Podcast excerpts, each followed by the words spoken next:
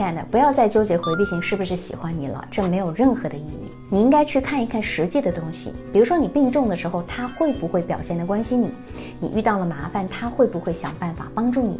当你需要他的时候，他是否愿意牺牲自己的时间和空间，专门来哄你、迁就你？在你情绪低落甚至崩溃的时候，想尽办法来帮助你缓解呢？当然，回避型的人，他比正常人能够给你提供的要少，但也并不是说没有，你就要看他有没有那份心意。如果说没有，那即使他再喜欢你，又有什么用呢？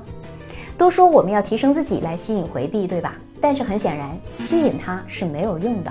保持情绪稳定的方法很简单啊，那就是换掉他。我曾经对回避其实有很深刻的理解。他们要什么？怎样才能够跟他们走下去？我都知道。比如说，你追求的是过去，期待的是他能够回到过去，不舍的还是过去。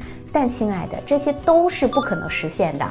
时间它是不会倒流，它也不可能回到过去。因此，我们需要做的是什么呢？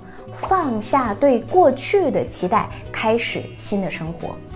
我们的时间是很宝贵的，不能够等待别人的改变或者回到过去，所以学会爱自己是一辈子的课题。那如果你自己都不爱自己的话，怎么会让别人来爱你呢？要学会爱自己，那就是要让自己的内在成长起来，去喜欢那个优秀的自己，保持好奇心，尊重喜欢的人，在喜欢当中获得力量，敢于付出，敢于信任，追求更优秀的自己。我是小资，关注我。影响千万女性，收获幸福。